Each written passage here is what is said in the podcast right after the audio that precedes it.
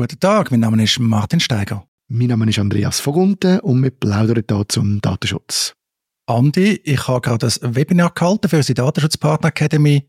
Das Thema war Profiling und automatisierte Einzelentscheidungen. Ich habe es als Thema interessant gefunden, aber anstrengend. Was hast du mitnehmen Ja, ich kann vor allem mitnehmen, dass das ganze Thema Profiling ein bisschen heisse Luft drinnen ist. Ich habe ein bisschen den Eindruck gehabt, also so wie du das auch uns erklärt hast wir haben eigentlich nicht wirklich eine grosse ähm, Rechtsfolge oder eine rechtliche Grundlage, wenn es ums Profiling geht. Also man muss im Prinzip einfach das Datenschutzrecht einhalten, so wie es jetzt heute vorgesehen ist, ob man jetzt Profiling Anführungszeichen macht oder nicht. Dann gibt es noch irgendwie eine Unterscheidung von dem Profiling mit hohem Risiko, wo aber nicht so ganz klar mir auch geworden ist, wenn das denn das überhaupt eintrifft. Vor allem, was du ja dann auch noch übergebracht hast, ist irgendwie, dass man dann mit der Datenschutzfolgeabschätzung das dann die höheren Risiken wieder rausbringt und dann ist das eigentlich wieder gelöst. Und vielleicht können wir über das mal ein bisschen reden noch zuerst, bevor wir dann noch zu den automatisierten Einzelentscheidungen kommen, weil dort sind mir dann schon ein paar spannende Sachen auftaucht. Ja, klar. Also das Profiling, ich habe wie so häufig eben auch angefangen, mal ins Gesetz hineinschauen. Immer interessant, welche Fundstellen hat es und so und was steht. Und beim Profiling hat es genau die zwei Definitionen, die du schon gesagt hast. Also das Profiling und dann gibt es das Profiling mit höherem Risiko. Das Profiling, wenn man es anschaut, eigentlich ist das schon noch krass. Das ist nämlich die automatisierte Bearbeitung von Personendaten. Also mit einem Computer oder mit Software. Man könnte sagen, der Maschine. Ich finde den Begriff von der Maschine finde ich noch gut, wo man Daten reinfüttert und dann macht die vollautomatisiert etwas. In dem Fall eine Bewertung.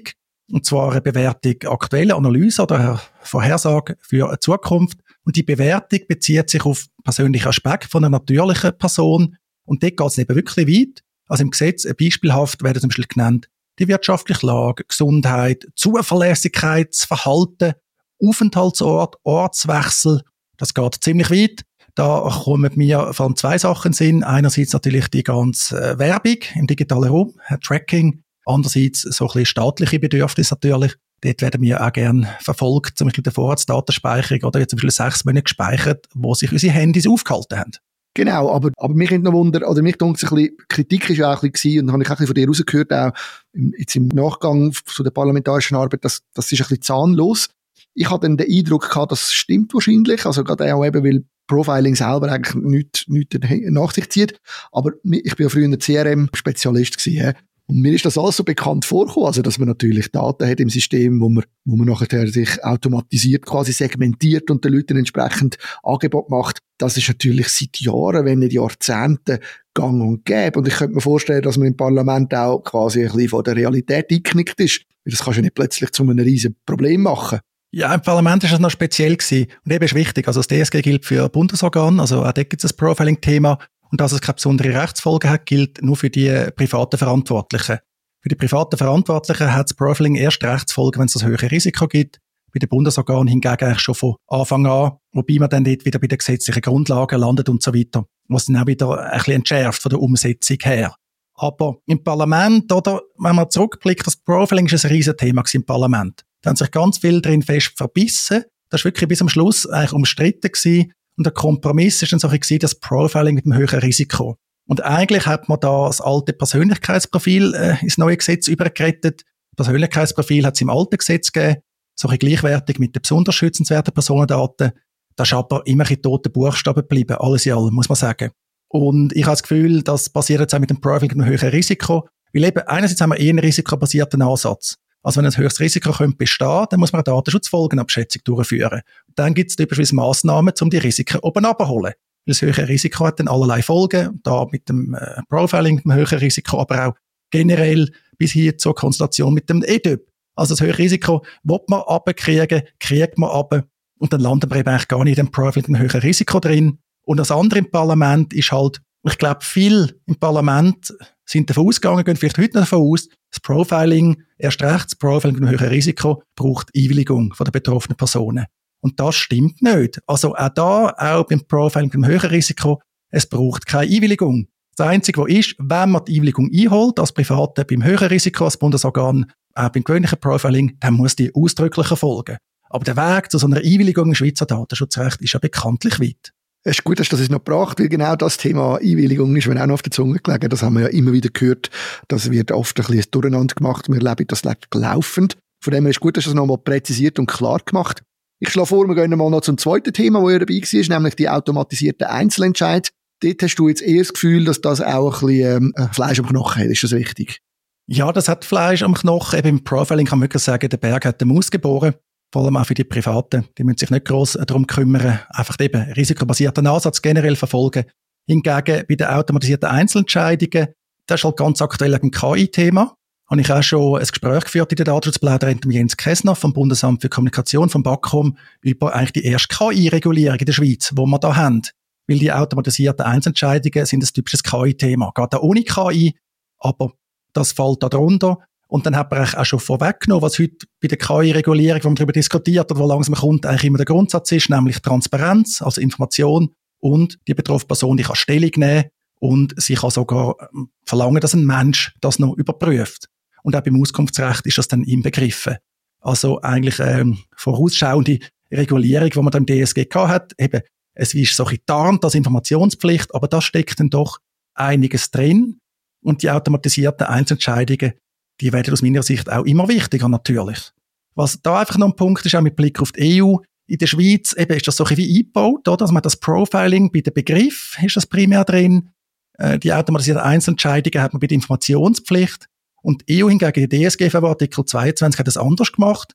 Dort ist Grundlage automatisierte Entscheidungen im Einzelfall. Und das kann dann auch noch ein Profiling sein. Also das äh, finde ich fast ein bisschen systematisch sinnvoller. Aber eben im Parlament wird zum Teil halt auch gebastelt. Genau, das wäre ja nicht das erste Mal, wo wir das können feststellen ähm, Ich finde gleich noch eines Interessantes bei den automatisierten Einzelentscheidungen ist ja, dass du eigentlich das Recht hast, dass ein Mensch das nochmal muss anschauen. Also wenn, wenn du, du wirst informiert, also zuerst mal muss man informiert werden, das ist ja gelöst durch das. Und nachher habe ich das Recht zu sagen, ich möchte, dass das nochmal ein Mensch anschaut. Oder das wird so ein bisschen auch als positiven Aspekt angeschaut. Verstehe ich auch ein Stück weit. Aber wenn wir jetzt ehrlich sind, ist das wirklich so eine große Hilfe? Ich weiß, dass das wichtig ist auf eine Art, aber ich stelle mir einfach vor, welcher Mensch trifft denn nachher tatsächlich eine andere Entscheidung, wie die, die der Computer gestellt hat? Klar, die Frage kann man sich stellen.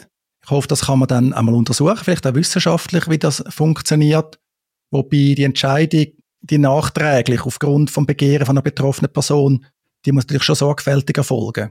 Also, da kannst du aus meiner Sicht nicht einfach sagen, ja, wir haben entschieden, wir haben nochmal gleich entschieden. Es geht ja letztlich darum, eben auch Fehler zu finden, Fehler zu vermeiden. Das muss man aus meiner Sicht dann schon begründen. Und zwar genügend detailliert. Aber da muss ich noch zeigen, was da rauskommt. Im Webinar habe ich mir die eine Frage aus dem Publikum interessant gefunden. Ja, wird das denn überhaupt umgesetzt? Oder? Also, wird ich überhaupt informiert, etc.? Und natürlich ein altes Thema. Aber ich glaube, bei vielen Datenschutzthemen, ja, es wissen wahrscheinlich jetzt noch nicht alle, dass es das gibt, oder sie müssen informieren, etc. Aber gerade die spezialisierten Anbieter, die da häufig im Spiel sind, gibt ja Bewerbungsplattformen, HR-Plattformen, sind ja heute häufig Cloud-Dienste, die sollten es eigentlich schon wissen und auch entsprechend umsetzen. Ja, also da gehe ich jetzt ehrlich gesagt auch davon aus, dass wir in der Schweiz nach wie vor noch eine Kultur haben, dass wir das Gesetz einhalten und dass wir in den Wegen, wo man, wo man wirklich dem ausgesetzt ist, dass dort dann auch die entsprechende juristische Beratung wahrscheinlich hilft, früher oder später dorthin zu kommen. Kann schon sein, dass nicht alles gerade sofort ist ich finde trotzdem noch eins ganz kurz, ich sehe natürlich auch so, ich kann mir auch vorstellen, dass die Wissenschaft das noch wird beurteilen, dass wir eventuell in der Praxis noch gute Fälle haben, um zu zeigen, dass es tatsächlich nötig ist, denn wenn der Mensch ins Spiel kommt und es nochmal überprüft, dass man es dann auch wirklich richtig überprüft. Der Grund, warum ich ein bisschen skeptisch bin, ist, wie ich das ein bisschen kenne aus den äh, lokalen quasi Beurteilungen, wenn es darum geht, rechtliches Gehör überzukommen. Also dort habe ich oft die Erfahrung gemacht, ich bin mal in einem, in einem so einem Rat gewesen, wo so, wo so ein, äh, Entscheidungen müssen beurteilen von anderen Instanzen dass dann halt das rechtliche Gehör an einem sehr dünnen Fädeli gehangen ist. Sprich, man hat einfach halt die Leute eingeladen und gelost, was sie zu sagen haben. Aber an irgendeinem Entscheid hat das jetzt überhaupt nichts geändert, oder? Und das ist ein bisschen meine Angst, die ich habe, dass man dann einfach so ein bisschen pro forma das Zeug nochmal anschaut, aber man bleibt eigentlich dabei. Das hast du natürlich generell an der Schweiz als betroffene Person nicht im Datenschutzrecht. Wenn du deine Rechte durchsetzen willst, sei es gegenüber Behörden, sei es gegenüber vor allem Grossunternehmen, dann musst du einen langen Schnuff haben weil die zum Teil erhebliche Ressourcen darauf einsetzen, eben dann auch deine Rechte, vielleicht sogar klare Rechte, nicht müssen umzusetzen. Ist ein altes Prinzip in der Schweiz, du kannst viele Sachen aussitzen. Das ist ein generelles Problem, das wir haben mit der Rechtsdurchsetzung. Der neue DSG haben das versucht, ein zu erleichtern. Also der zivilprozessuale Weg ist ein vereinfacht worden. Ja, das Verwaltungsrecht dagegen ist immer noch anspruchsvoll. Wobei eben dort ist dann vieles auch in den Kantonen. Auch dort gibt es dann Profiling-Bestimmungen in den kantonalen Datenschutzgesetzen, häufig auch dann in den Polizeigesetz. Aber ja, das ist einfach die Realität für unseren Rechtsstaat und die Realität ist häufig unbefriedigend, auch natürlich politisch gewollt. Eben, du brauchst eigentlich genug Geld, genug Energie, genug Zeit, um deine Rechte können durchzusetzen. Das können natürlich viel nicht, das ist so leider. Gut, hoffen wir, dass es trotzdem im einen oder anderen Fall, was wirklich tragische Konsequenzen hat, Möglichkeiten geschaffen worden sind, dass die Personen sich dann auch entsprechend können wehren Ja, das heißt tragisch, was gerade Ja, wenn die Person erlebt. Aber im Datenschutz geht es zum Glück häufig nicht um Leben und Tod. Wobei die automatisierten Einzelentscheidungen, die können natürlich, oder, wenn man Ende denkt, genau die Richtung gehen. Das wäre dann so ein Science-Fiction-Motiv. Oder wer lebt, äh, wer stirbt. To protect humanity, some humans must be sacrificed. To ensure your future, some freedoms must be surrendered.